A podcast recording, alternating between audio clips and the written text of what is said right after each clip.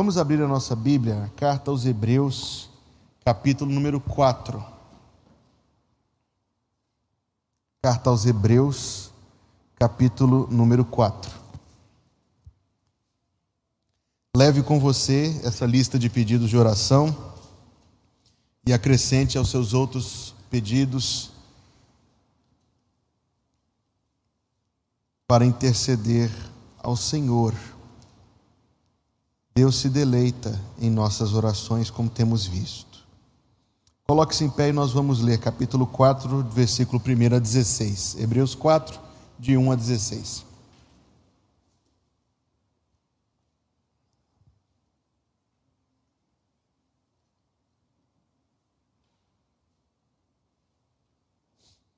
Temamos, pois, que porventura, deixada a promessa de entrar no seu repouso, pareça que algum de vós fica para trás. Porque também a nós foram pregadas as boas novas, como a eles. Mas a palavra da pregação nada lhes aproveitou, porquanto não estava misturada com fé naqueles que a ouviram. Porque nós, os que temos crido, entramos no repouso, tal como disse Assim jurei na minha ira que não entrarão no meu repouso, embora suas obras estivessem acabadas desde a fundação do mundo. Porque em certo lugar disse assim do dia sétimo: E repousou Deus de todas as suas obras no sétimo dia. E outra vez, neste lugar, não entrarão no meu repouso. Visto, pois, que resta que alguns entrem nele, e que aqueles a quem primeiro foram pregadas as boas novas não entraram por causa da desobediência, determina outra vez um certo dia, hoje, dizendo por Davi muito tempo depois, como está dito: Hoje, se ouvirdes a sua voz, não endureçais os vossos corações. Porque se Josué lhes houvesse dado repouso, não falaria depois disso de outro dia. Portanto, resta ainda um repouso para o povo de Deus. Porque aquele que entrou no seu repouso, ele próprio repousou de suas obras, como Deus das suas. Procuremos, pois, entrar naquele repouso, para que ninguém caia no mesmo exemplo de desobediência. Porque a palavra de Deus é viva e eficaz, e mais penetrante do que espada alguma de dois gumes e penetra até a divisão da alma e do espírito e das juntas e medulas e é apta para discernir os pensamentos e intenções do coração. E não há criatura alguma encoberta diante dele. Antes, todas as coisas estão nuas e patentes aos olhos daquele com quem temos de tratar. Visto que temos um grande sumo sacerdote, Jesus, Filho de Deus, que penetrou nos céus, retenhamos firmemente a nossa confissão, porque não temos um sumo sacerdote que não possa compadecer-se das nossas fraquezas, porém um que, como nós, em tudo foi tentado, mas sem pecado. Cheguemos, pois, com confiança ao trono da graça, para que possamos alcançar misericórdia e achar graça, a fim de sermos ajudados em tempo oportuno. E o povo de Deus diz: Amém. Você pode se assentar. Carta aos Hebreus, irmãos. Um texto maravilhoso, riquíssimo, de uma profundidade quase sem comparação profundas e maravilhosas lições que são tiradas do texto, principalmente do Antigo Testamento. Esta carta, que não tem título, não tem cabeçalho, não tem nome de autor, foi desde, desde cedo chamada de carta aos Hebreus pelo número extensivo de citações do Antigo Testamento e de referências aos acontecimentos narrados na primeira parte das nossas Bíblias. Nós não sabemos quem é de fato o autor, nem mesmo especulando. E não sabemos com muita, assim, 100% de certeza para quem a carta foi escrita, exceto por algumas dicas, por exemplo, lá no capítulo 10, que fala que os leitores da carta tinham sofrido muito quando conheceram a Cristo como seu Salvador e, no entanto, foram capazes de resistir a toda aquela perseguição. O que é importante sabermos acima de tudo é que a carta aos Hebreus, exatamente pela sua profundidade, tem sido ao longo dos anos, e recentemente vimos, vemos isso acontecer, usada no aspecto intelectual, e isto é um erro. Ela não é um depositório de informações. A carta aos Hebreus foi escrita para gente sofrida, perseguida e cansada, desanimada com o objetivo de colocar diante deles a grandeza de Jesus e das promessas de Jesus e que isso servisse de ânimo e de alívio das cargas que pesavam sobre seus ombros, de conforto para os seus corações feridos de força, para que eles pudessem continuar persistindo no caminho que agrada o Senhor. Não é difícil nós entendermos o texto que nós acabamos de ler, porque em 11 versículos, 10 vezes aparece a palavra repouso, ou na sua tradução talvez tivesse descanso. Basta a gente marcar e contar. É, versículo 1 fala do entrar no seu repouso, versículo 3, nós que temos crido entramos no repouso, fala repouso no versículo 3, no 4, no 5, no 8, no 9, no 10, no 11. Ele está falando de descanso. E está falando de descanso, eu quero dizer isso mais uma vez porque aqueles que recebiam a carta, para quem ela foi originalmente escrita, estavam sobrecarregados de fardos cansativos. Segundo a minha interpretação do texto, irmãos, ele fala de três tipos de descanso aqui. E para facilitar a nossa compreensão, eu quero dividir em passado, presente e futuro. E nós vamos encontrar dois deles garantidos por para nós os crentes totalmente garantidos, impossíveis de perder, dados por Deus. E nós vamos encontrar um que nós corremos o risco de perder. Ele está escrevendo para advertir a que nunca percamos esse descanso especial que Deus tem.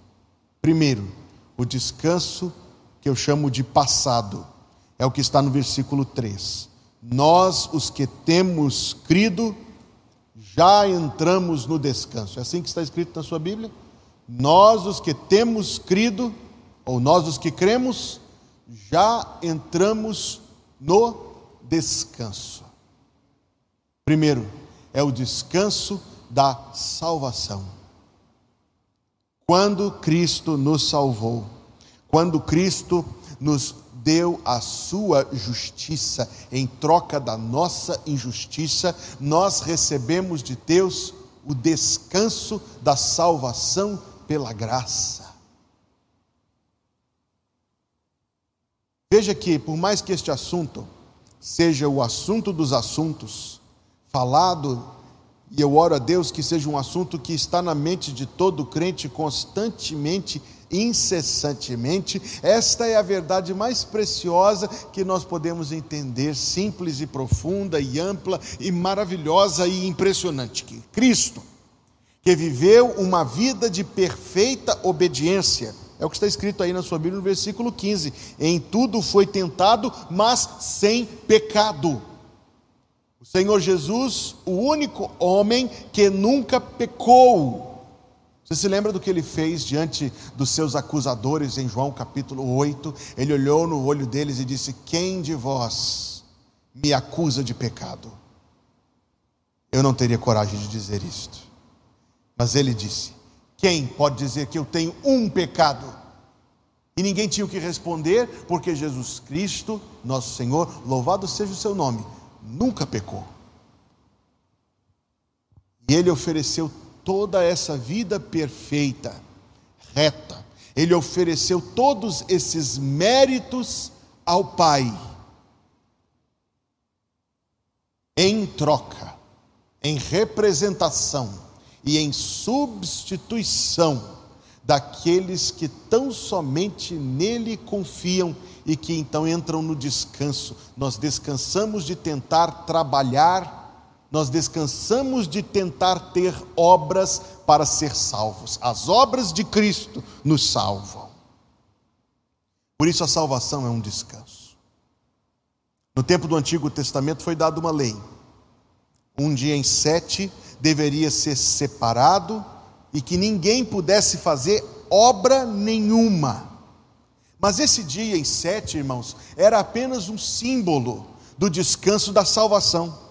Pois veja a lógica: em vez de trabalhar, em vez de ganhar dinheiro, em vez de colher, em vez de plantar, em vez de vender, você não faz nada, nada. E espera em Deus para Deus te dar o que você precisa. Esta é a lógica, este é o ensinamento daquele sétimo dia do Antigo Testamento que ninguém fazia nada. Nós não vamos fazer nada, nós não vamos comprar, nós não vamos vender, nós não vamos plantar nem colher, e vamos esperar e confiar em Deus, para que Deus nos dê o que nós precisamos. Era um símbolo da salvação, meus irmãos, porque na salvação é isto, nós desistimos de tentar merecer. Nós desistimos de tentar conquistar, nós desistimos de tentar merecer o amor de Deus e apenas e tão somente confiamos em Deus, em Sua graça, em Sua misericórdia, em Suas provisões para nos salvar eternamente. Por isso o texto diz: Nós, os que cremos, já entramos no descanso. Existe uma denominação muito rigorosa a respeito do sábado pois para o crente todo dia é sábado. A salvação é um sábado eterno, porque nós desistimos, nós descansamos das obras da carne, para ser salvos somente pela provisão misericordiosa de Deus. Todo dia para nós é um sábado, porque todos os dias nós descansamos em Cristo para ser o nosso Salvador. Que coisa maravilhosa, meus irmãos. Nós não temos e Deus não quer que nós tentemos merecer o seu amor.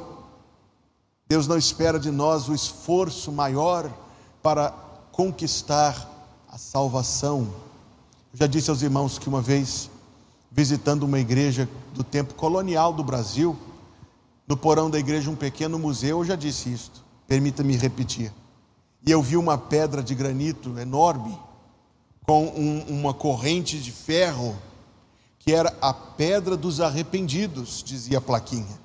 Depois que a pessoa fazia penitência, confessava, punha lá o, o, sacerdote romano, punha lá aquela pedra no pescoço dela, e ela tinha que subir o morro fazendo penitência para merecer o perdão. Esforço debaixo do sol, na subida, suor, cansaço, lágrimas, dor. Nada disso para nós porque nós, os que cremos, já entramos no descanso. Veja como, são, como eram vultosas as promessas de Deus, isto é, grandiosas. As promessas que Deus fez lá no tempo do Antigo Testamento para quem tão somente ousasse, se atrevesse a confiar nele. Abra sua Bíblia em Levítico 25 e nós leremos algo impressionante, impressionante, irmãos. A lei que está aqui é a seguinte: Deus mandando que de cada seis anos de trabalho, durante um ano, ninguém plantasse nada. Imagine-se no meio da multidão de Israel ouvindo isto, e alguém já estava dizendo: esse Moisés só pode estar tá brincando com a gente. Ele dizia: seis anos, planta e colhe Sétimo ano, nada. Eles estavam pensando: e vamos comer o quê?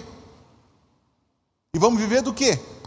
E essas crianças aqui vão beber o quê? Que leite? Vão comer que pão? Não é assim, irmãos, que o coração responde? E se morde no bolso não é onde mais dói? Tanto é que, a despeito do que eu vou ler aqui, não existe um registro sequer na história do Antigo Testamento desta lei do jubileu ter sido aplicada. Aliás, corrijo-me, somente uma vez nos dias do rei Josias. Nem Davi, nem Salomão fizeram isto. Havia uma grande resistência de incredulidade. Por mais que houvesse o que nós vamos ler aqui agora, ao coração humano parecia impossível absolutamente impossível fazer aquilo que Deus estava exigindo. Seis anos de trabalho e um sem trabalhar.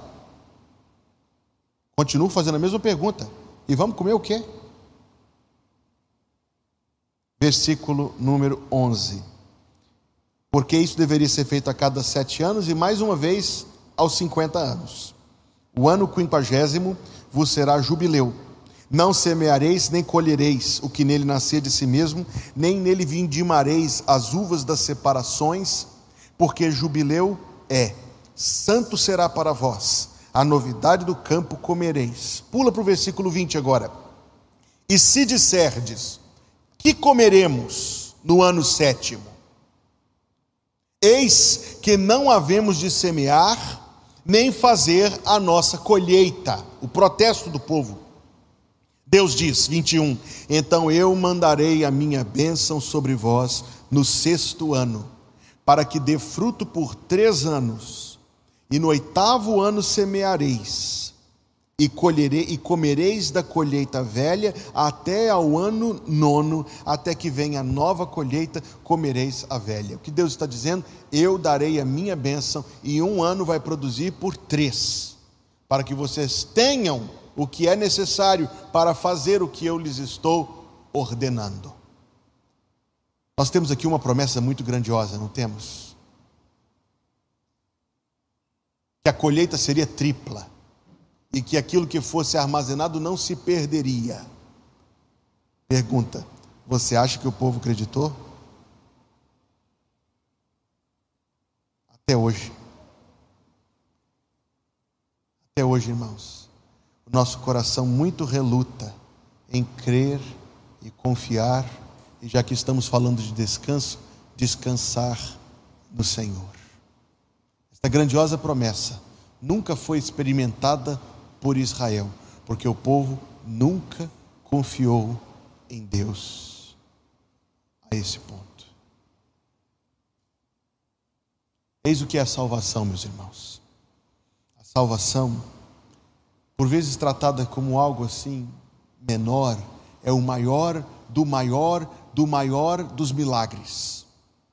Porque Deus não requer de nós nada que nós façamos.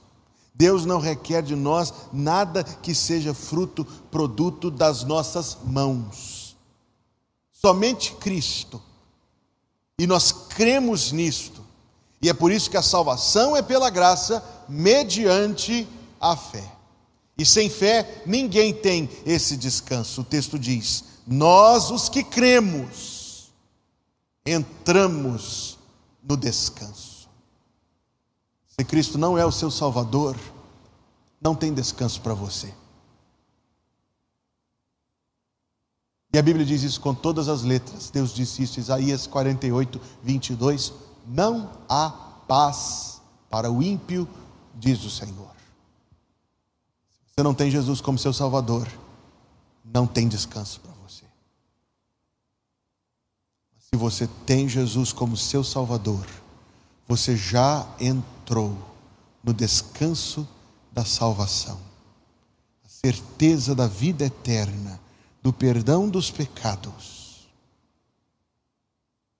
O segundo descanso do qual esse texto fala é o descanso futuro, capítulo 4, versículo 9. Portanto, resta ainda um descanso, um repouso para o povo de Deus. O descanso da salvação nós já temos, nós os que cremos já entramos no descanso da salvação.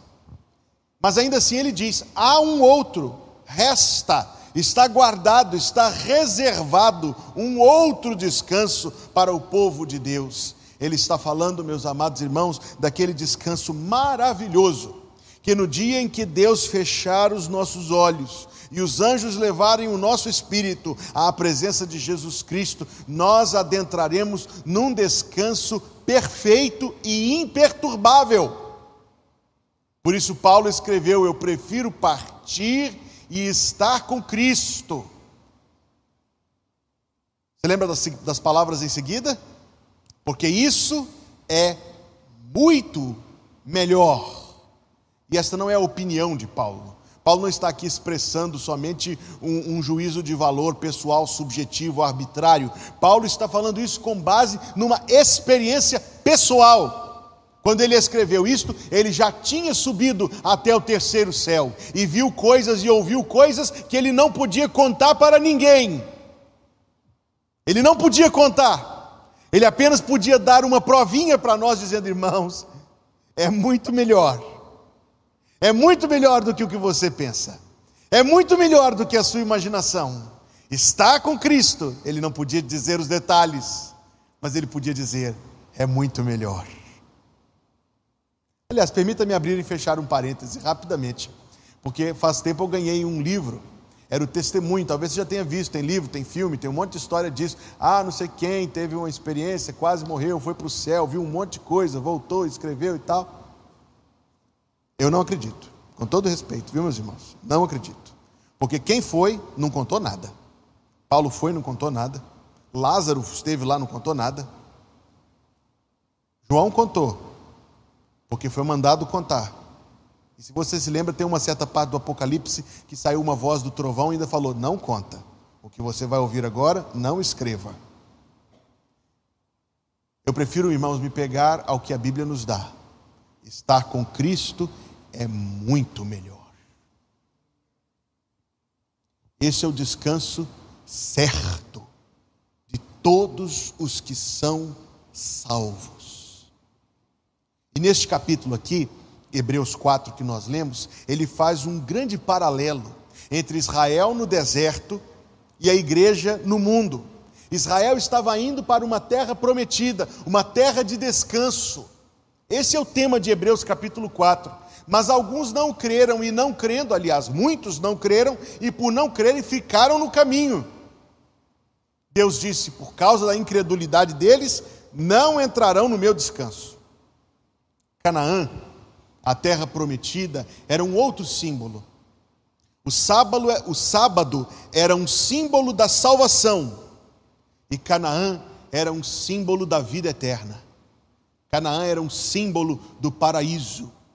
Canaã era um símbolo de alcançar as promessas, de viver para sempre na presença de Deus. Israel não teve. Perderam por causa da sua incredulidade. Se você não crê em Jesus, você não está indo para o céu.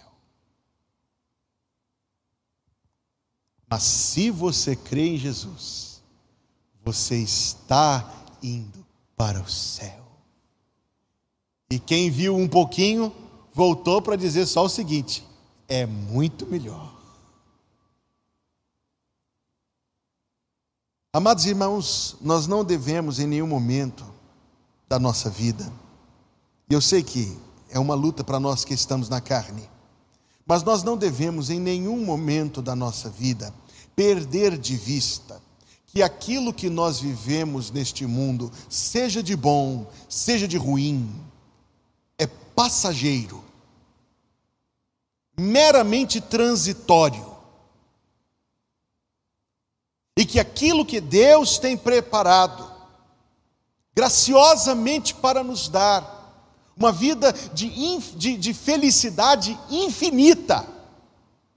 Se você imaginar um momento mais feliz da sua vida e multiplicá-lo pela milésima potência, nós não teremos imaginado a fração menor da felicidade extraordinária que vai se apossar de nós quando nós entrarmos na vida eterna com Cristo Jesus.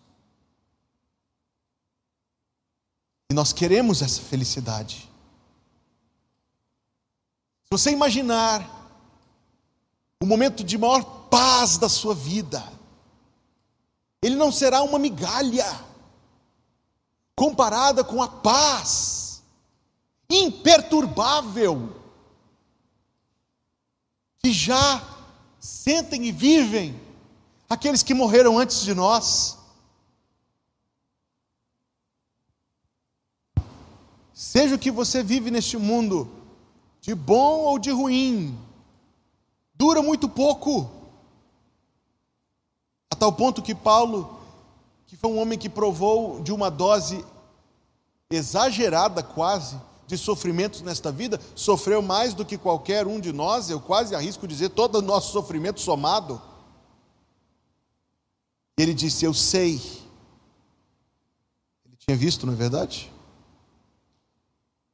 Que as coisas, os sofrimentos do tempo presente, não são para comparar com a glória que em nós há de ser revelada.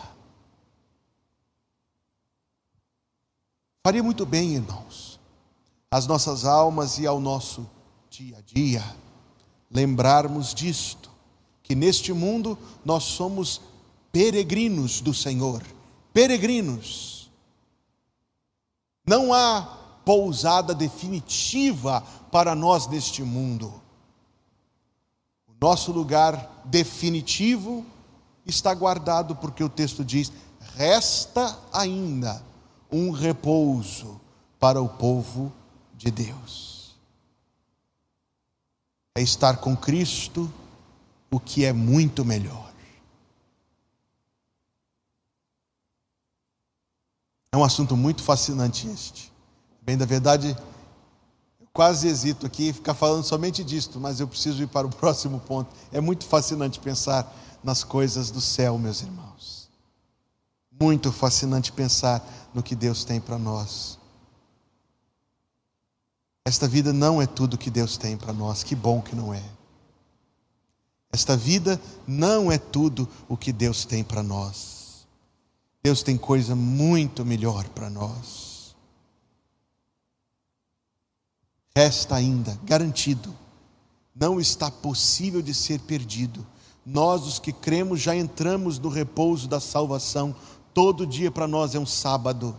Nós não trabalhamos, Deus faz por nós as nossas obras. Há um descanso futuro, também garantido. Quem tem o descanso passado da salvação, tem o descanso futuro da vida eterna. Não pode perder, porque não depende de você para ter, depende de Cristo Jesus. Mas há um terceiro descanso que este texto fala, que eu chamei de descanso presente. E este é o descanso que pode ser perdido. Este é o descanso que o texto vem nos exortar a não perdermos. O capítulo 4 de Hebreus, versículo 1 diz: Temamos. Começa com uma palavra solene de advertência. Ele diz: Temamos que porventura deixada a promessa de entrar no seu descanso, pareça que algum de vós fica para trás. E ele conclui a sua advertência no versículo 11: Esforcemo-nos, esforcemo-nos por entrar. Impressionante isso, versículo 11: Esforcemo-nos por entrar naquele descanso. É assim que diz a sua Bíblia? Não é o descanso da salvação. O descanso da salvação não depende do seu esforço, depende? Não é o descanso da vida eterna, porque este também não depende do seu esforço. Depende? Existe um descanso que não é o descanso da salvação e não é o descanso da vida eterna, que nós crentes corremos o risco de perder. E é o descanso que é experimentado hoje, o descanso no Senhor, a paz de Deus. Viver uma vida de fé fortalecida para enfrentar as dificuldades, as dores, as lágrimas, as injustiças desta vida, sem que isso nos roube a nossa fé, sem que isto nos derrube e nos abale até o chão. Existe um descanso, e é o descanso que este texto vem falar. O autor da carta aos Hebreus, com muito amor, está escrevendo para gente muito sofrida, cansada de sofrer, estavam prestes ou sendo tentados a abandonar a fé em Jesus somente para sair daquelas dificuldades horrorosas. Ele diz para eles: cuidado, para vocês não perderem o descanso do Senhor. Não é o descanso da salvação, ninguém tira esse de quem já é salvo. Não é o descanso da vida eterna, porque também nem o diabo pode tirar de quem já é salvo. É o descanso no tempo presente é o descanso hoje, é o descanso da confiança e da paz hoje em Deus. Eu tento definir esse descanso da seguinte forma. Eu escrevi, permita-me ler. É poder atravessar as diversas e numerosas dificuldades da vida, preservados pelo Espírito de Deus quanto à integridade da fé. As dificuldades não derrubam a nossa fé. Quanto à experiência de paz, não tiram a nossa paz em Cristo Jesus. E quanto a uma íntima serenidade, foi a melhor palavra que eu achei. Não sei se é a melhor do dicionário, mas foi a melhor que eu achei uma íntima serenidade, algo do Espírito de Deus nos nossos corações, a qual é estribada em Deus. É o elemento chave para a persistência de um salvo, apesar das durezas da vida. Esse descanso nos é dado gratuitamente pela atuação do Espírito Santo sobre a nossa mente e sobre o nosso coração.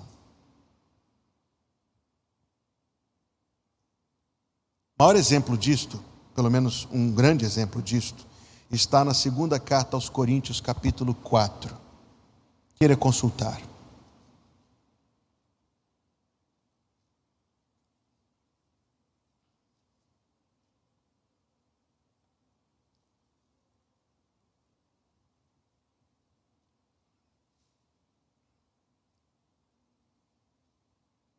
Segunda carta de Paulo aos Coríntios, capítulo 4 versículo número 8. Quero ler só o 8 e 9, embora o texto seja extenso e maravilhoso, mas eu vou ler só o 8 e 9 esta noite.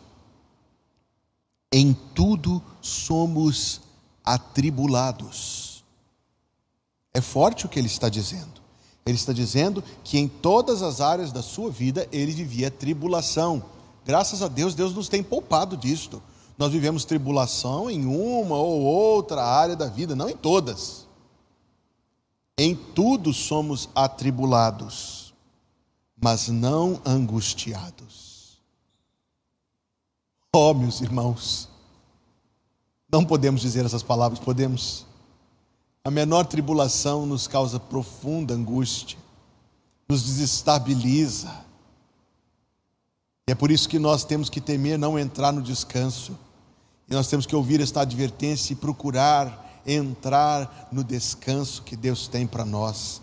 O homem que vivia esta bênção diz: em tudo somos atribulados, mas não angustiados. Ele conhecia uma paz em seu coração que vinha de Cristo Jesus, embora estivesse vivendo tribulações em praticamente todas as áreas do seu viver. Veja o que ele diz: perplexos. Já se sentiu perplexo? Quer dizer, sem resposta diante de uma situação, uma reviravolta da vida que não faz sentido, perplexo, você se sente espantado, sem ter o que responder, perplexo, ele diz, mas não desanimado, não me tira de curso, não muda o rumo dos meus passos, naquilo que eu sei que é certeiro, por isso é algo que pertence à fé. Perseguidos, ele diz no versículo 9, mas não desamparados. Vem da fé, irmãos, é a certeza da presença de Cristo com Ele. Ele diz: perseguidos, mas em cada uma das minhas perseguições, Jesus Cristo não me desamparou. Ele disse a mesma coisa a Timóteo na segunda carta: ele diz: Todos me desampararam, mas o Senhor não me desamparou. Eu estou certo que o Senhor será comigo. Ele escreve a Timóteo na segunda carta, capítulo 4. Eu sei, estou certo que o Senhor será comigo e me fortalecerá. Ele diz: perseguido, mas não não desamparado. Ele diz mais: abatido. Paulo sabia, apesar da pujança, da força extraordinária da sua fé, Paulo conhecia aquilo que nós conhecemos muito intimamente: dias de tristeza ele diz: abatido, mas não destruído. Não destruído, fortalecido, sustentado por Jesus. Em tudo somos atribulados, mas não angustiados, perplexos, mas não desanimados, perseguidos, mas não desamparados abatidos, mas não destruídos. É o descanso do Senhor. Não será alcançado, irmãos, se nós não procurarmos crescer na fé. É a lógica do texto. Por isso que depois dele dizer, procuremos entrar naquele repouso, o que ele diz imediatamente no versículo 12: porque estas cláusulas são importantes, elas ligam ideias. Ele diz: procuremos entrar no repouso, porque a palavra de Deus é viva e eficaz. Tem uma lógica entre essas duas coisas. Nós não entraremos no repouso, a não ser que fortaleçamos a nossa fé, alimentando nossas almas da palavra de Deus a Bíblia de páginas grudadas pertence a alguém que não conhece o descanso do Senhor. Bíblia que fica em cima do móvel, desde o domingo à noite até o outro domingo de manhã, pertence a alguém que não conhece o descanso do Senhor. Bíblia fechada, empoeirada pertence a alguém que não conhece o descanso do Senhor. Você não conhecerá o descanso de dizer perseguido, mas não desamparado, abatido, mas não destruído. Você não conhecerá o descanso do Senhor até que conheça a Deus na página do seu livro, na sua palavra e naquilo que ele tem revelado que ele é e nas suas promessas. Não vai. Não tem outro jeito. Não tem tutorial no YouTube. Não tem um jeito mais rápido de fazer isso.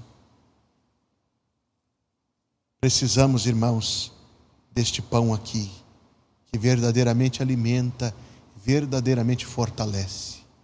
Se queremos o descanso do Senhor, nós precisamos nos tornar mais amigos das nossas Bíblias, porque nelas Deus vai nos fortalecer pelos exemplos, pelas consolações, pelas promessas. Tão somente porque ali Deus vai revelar-nos quem Ele é, seu caráter e santidade e justiça e poder.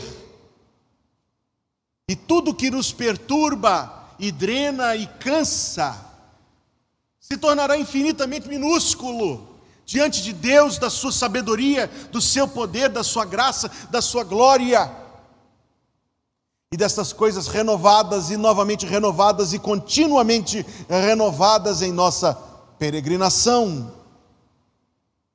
Temos que alimentar a nossa fé de escritura sagrada para conhecermos o descanso que Deus não quer que a gente perca, o descanso do Senhor. Versículo 14, agora, ele continua em Hebreus 4 para nos falar sobre o segundo componente para termos acesso a esse descanso. O primeiro é a Escritura Sagrada. E o segundo, irmãos, de 14 a 16 ele fala, e em 16 ele diz: Cheguemos com confiança ao trono da graça. Você quer o descanso do Senhor, você precisa de Bíblia e você precisa de oração. Cheguemos com confiança ao trono da graça.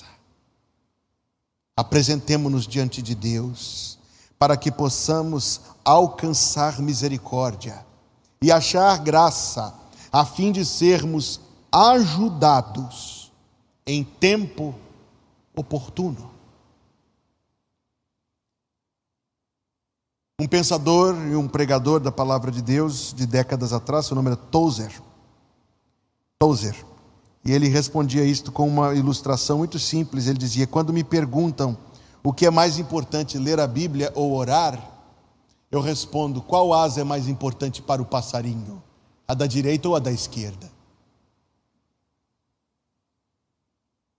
Tal qual a ave precisa de duas asas para voar, o salvo precisa de. Há outros, mas pelo menos esses dois componentes básicos para a sua vida cristã. Ele precisa de tempo com Deus, para falar e ser ouvido, e para ouvir o que Deus tem a dizer. Sem isto, irmãos, sem isto, nós não provaremos do descanso. Há muito que tira esse descanso das nossas vidas. As dificuldades da vida, que nós precisamos encarar com serenidade e absoluta confiança em Deus, e até com resignação diante de quando nós não recebemos o que queremos. Drena o descanso do Senhor, tira de nós o inimigo das nossas almas com as suas flechas inflamadas, mas o texto diz que nós podemos apagá-las com o escudo da fé. O pecado em nossas vidas, irmãos, seja ele qual for, sejam pecados grandes, que nós lembramos de pronto, sejam pecados pequenos, aparentemente invisíveis, tais quais ambição, inveja, orgulho e outros. Tiram de nós esse descanso do Senhor. Eu devo concluir. O texto é, portanto, um ensinamento muito maravilhoso. Existe um descanso certo que nós já temos o sábado da salvação. O descanso de saber que Cristo conquistou em nosso lugar e isso basta. O descanso da salvação, nós os que cremos já entramos no descanso. Existe outro descanso maravilhoso, é a terra prometida da vida eterna, que Cristo também já conquistou para nós, indo para a cruz, ele disse: Vou preparar-vos lugar. Isso também é certo e nada nem ninguém pode tirar de nós. Mas existe um descanso, e esse texto dirige-se a isto, que nós podemos perder, mas não é bom que percamos. É o descanso do Senhor. E poder atravessar as dificuldades desta vida, tendo posta a nossa confiança É o Espírito Santo quem dá esse descanso.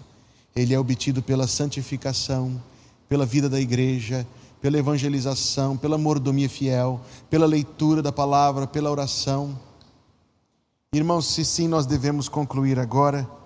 O que há em meu coração, irmãos, é pedir a Deus que me dê desse descanso. E talvez você queira fazer ao Senhor a mesma petição. Então basta nos orar, Senhor Dá-me este descanso que o Senhor tem para mim.